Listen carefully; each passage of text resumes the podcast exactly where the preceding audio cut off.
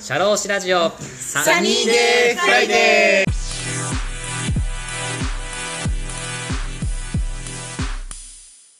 今回の配信は前回の続編です。それでは、どうぞ。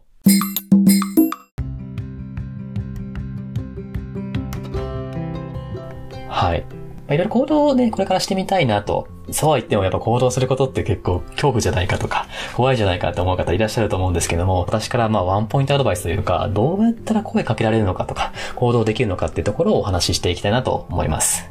で、あの、行動するっていうのはもう、まず、まあ大前提としてやるべき、やるべきというか、あるべき状態っていうのは、まずそのことを成し遂げたいとかやりたいというか、その気持ちが湧き上がっている状態のことを言うと思うんですよね。なんかこう、人からやらされて行動するっていうのは、その結果行動した時にも、なんか熱意が伝わらないというか、その行動するってやっぱ自分だけじゃなくて相手の行動とかもこう促したりとか、相手の考え方にこう訴えかけるみたいなとこってあると思うんですよね。なのでこう、やらされ感でやってしまうと、こう、どうしても相手とこう、触れ合った時に、相手の気持ちをこう、動かせないってところがあると思うんですよね。なのでまず前提として自分の気持ちを高める。こういうことやりたいんだ。本当はやりたくて。でもそうするためにはまず声かけなきゃいけないんだとか、行動しなきゃいけないんだっていうような、まず気持ちを高めておくおくっていうのがまず前提にはありますね。はい。まずやらされ感じゃなくて、本当にそれやりたいのかっていう自分自身のこう、気持ちを高めておくことっていうのはすごい大事かなと思います。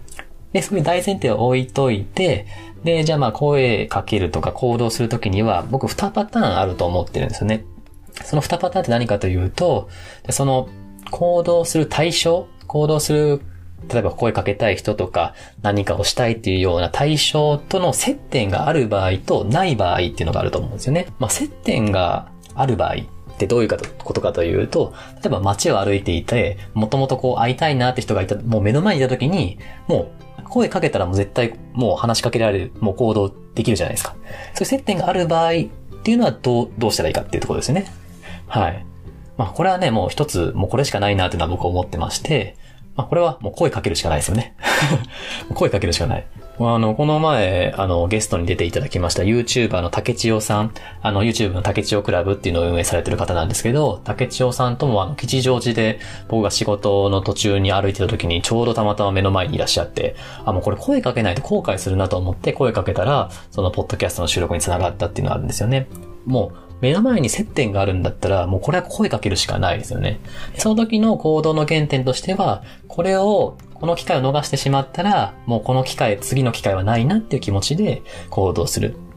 まあ、気持ちを奮い立たせるという意味でも声かけるしかないっていうのが大事かなと思いますね。で、もう一個のパターン、まあ、接点がない場合ですよね。まあ自分としては会いたいし、会いたいんだけれども、その相手は自分のこと知ってくれてないし、どうにもこうにも会うような接点が今んとこ持ってないですっていうようなパターンですね。まあその時にはどうしたらいいかっていうのは、僕が大事にしてるのは2つあるかなと思うんですよね。まずはその相手のことをよく知ることが大事かなと思うんですよね。はい。これ私もサニーデイフライデーのいろいろゲスト回以前やってましたけれども、その時にも、まずゲストの方に声かける時には、もう、まあ、基本、ポッドキャストの方が多かったんで、もう片っ端からそのポッドキャストの方のポッドキャスト、まあ繰り返しになってますけど、その方の回はもうほとんど全部聞いてますね。はい、全部聞いて、その人の大事にしてることだったりとか、その人がよく繰り返し言ってることであったりとか、例えばまあ対談系のポッドキャストやってる方だったら、その二人の関係性だったりとか、その辺とかのまあ細かいとことかも結構聞いてますね。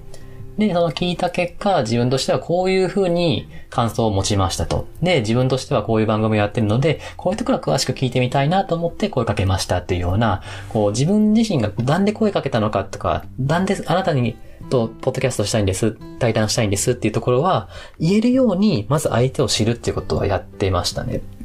まあ本当にあの、ただ単に行動すること、声かけるっていうのは大事だと思うんですけども、これ一番抑えなきゃいけないのかなと思うところは、その行動したことによって、相手の時間も使ってるってことは意識した方がいいんですよね。まあ当たり前かもしれないですけど、その30秒1分とか、メール見てくれる時間とか、自分とこう話してくれる時間っていうのも、その人の時間を奪ってることになるので、短い時間であっても、あいい時間だったなと思えるように、ちょっとでもこう、あ声かけた方に関しての感想だったりとか、本当に気持ちだったりとか、自分の熱意だったりとか、そこら辺とかは伝えることは大事かなと思ってます。そのためにも自分の気持ちを奮い立たせるために、まず相手を知るっていうのは大事かなとは思ってますね。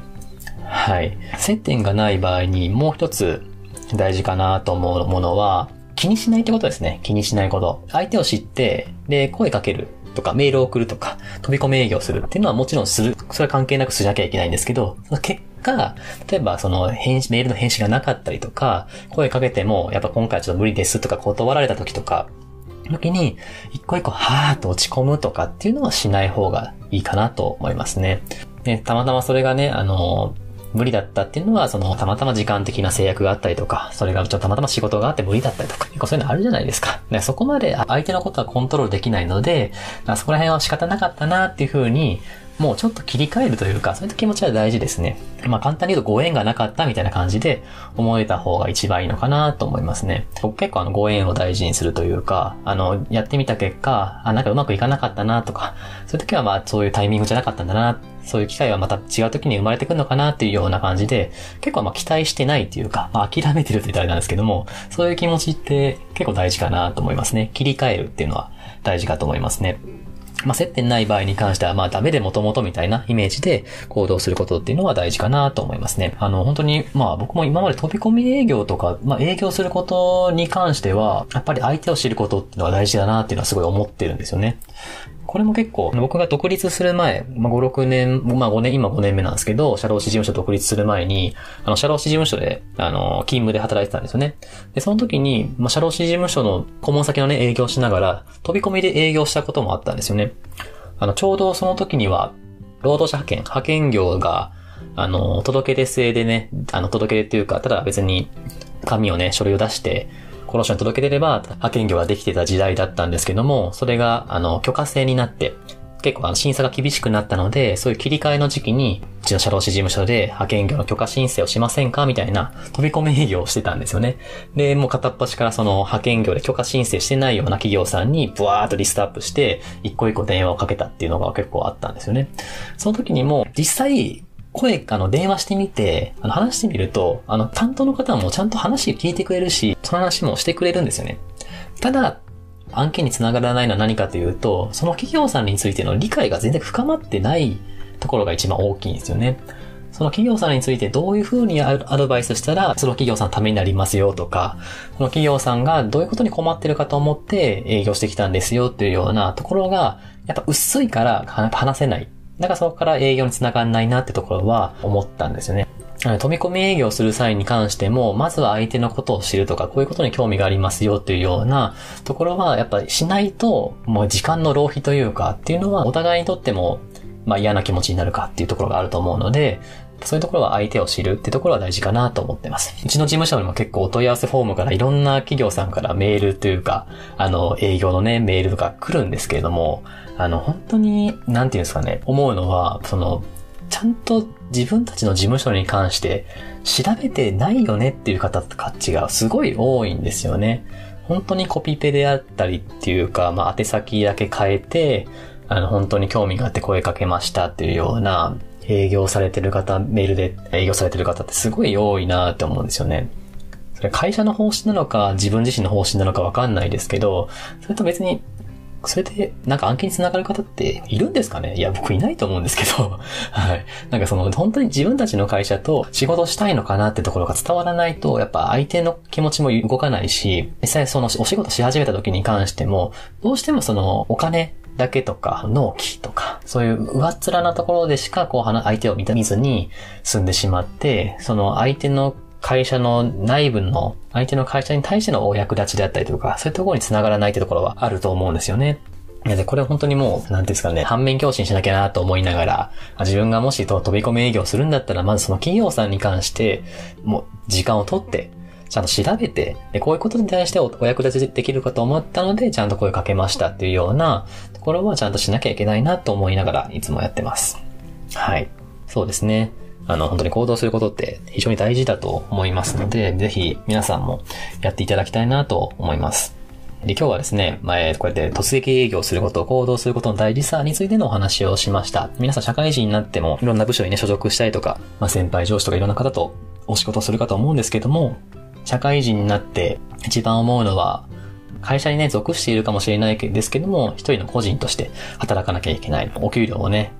自分のお給料を稼ぐためにも自分がこう何かこう、えー、売り上げを取ってこなきゃいけないっていうような形で、もう誰かがね、自分のことを面倒見てくれるっていうようなところはね、もう高校ぐらいで終わってます。はい。終わってるので、まあ自分で、あの、行動しなきゃいけないんだなっていうのは常に頭に入れなきゃいけないなっていうのはすごい思ってますね。で、まあ絶対怖いこととか、行動することって、誰もね、やってないことだったりとか、前例がなかったりとか、失敗してしまったら怖いな、みたいなこと気持ちって、あ、起き上がると思うんですけども、それってあの、本当に自分自身でね、作り出してる、まあ恐怖だったりすると思うので、相手はね、周りのことは自分のことは何も気にしないっていうような形でね、まず、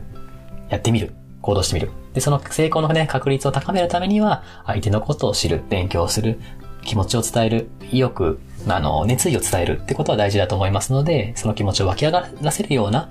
努力っていうのはした方がいいのかなと思います。はい。少しでもね、皆さんの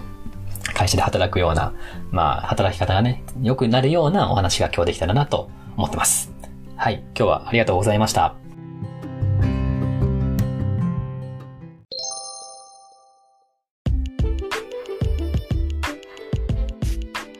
社労士ラジオサニーデイフライデー DJ の田村陽太でした。それでは次回もリスナーの皆様のお耳にかかれることを楽しみにしております。今日も気をつけて、いってらっしゃい